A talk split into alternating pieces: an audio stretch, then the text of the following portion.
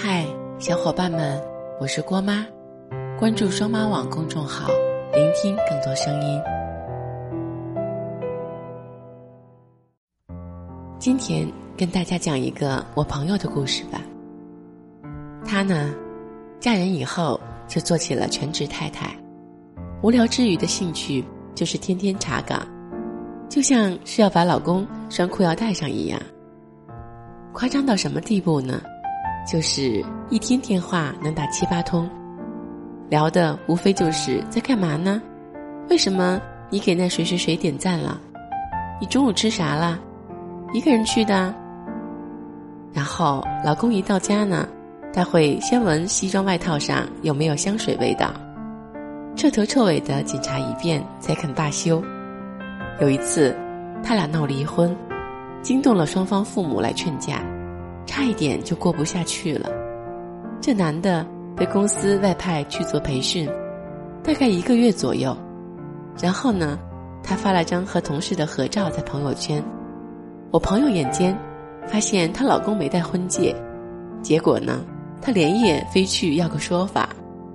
后来搞得她老公在同事面前很难堪。我问她老公到底有没有出轨，她摇头说没发现。她跟我坦白说，婚后就发现这个男人不老实了。她亲眼看见那些露骨的调情短信，虽然没有捉奸在床，但是整天都提心吊胆，所以才会管老公那么严。本来还觉得我朋友神经质，知道原因后，真的很心疼他。经历过信任危机的婚姻，真的就薄如蝉翼。经不起谁来拆了，最不幸莫过于爱的不得其法。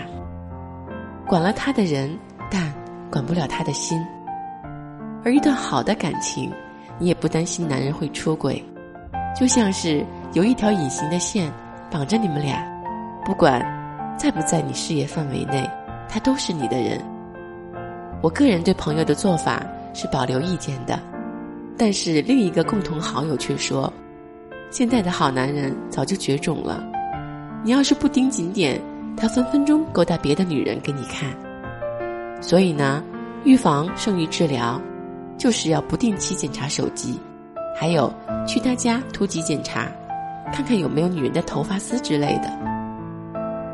可能确实有一部分女生会认为，一个优秀的男人，即使他自己不想出轨，外面的女人也会勾搭他出轨。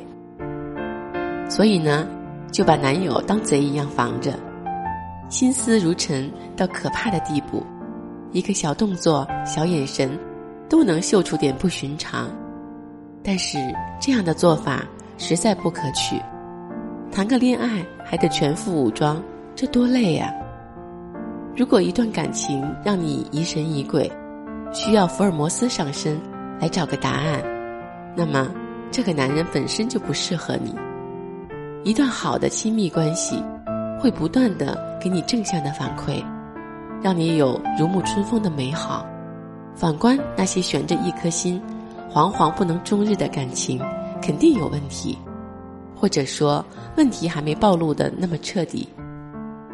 小伙伴们，如果一段感情让你变得患得患失，与其精神高度紧张，不如先搞明白，这段感情到底。是不是你想要的？问自己两个问题：我爱不爱他？他爱不爱我？如果真的是男人不安分，与其提心吊胆的防止他出轨，不如退出这个爱与欲的修罗场，给自己个痛快。如果他并非变心，却在相处上表现出倦怠，让你不安，那很大程度上是沟通有问题。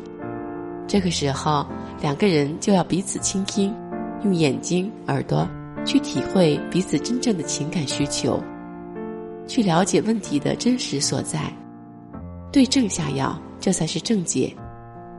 那些在爱情里的小动作、小心思，归根结底在于缺乏安全感，因为怕失去对方，怕他经不住外在考验，怕自己无法走出情伤。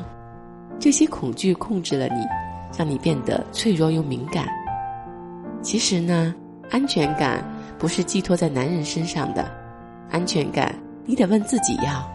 与其有精力跟男人玩猫捉老鼠的游戏，不如把这时间留给自己，报个兴趣班，学插花、学茶艺、学门外语，开拓一下社交圈，多健身、勤护肤，把自己调整到最佳状态，不都是个好消遣吗？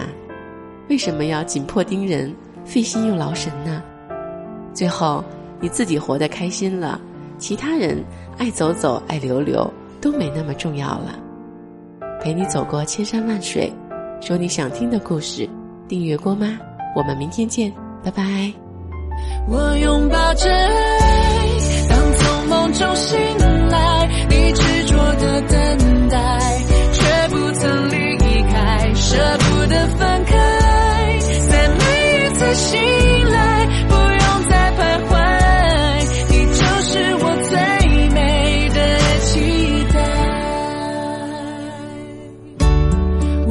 睁开双眼，想你在身边。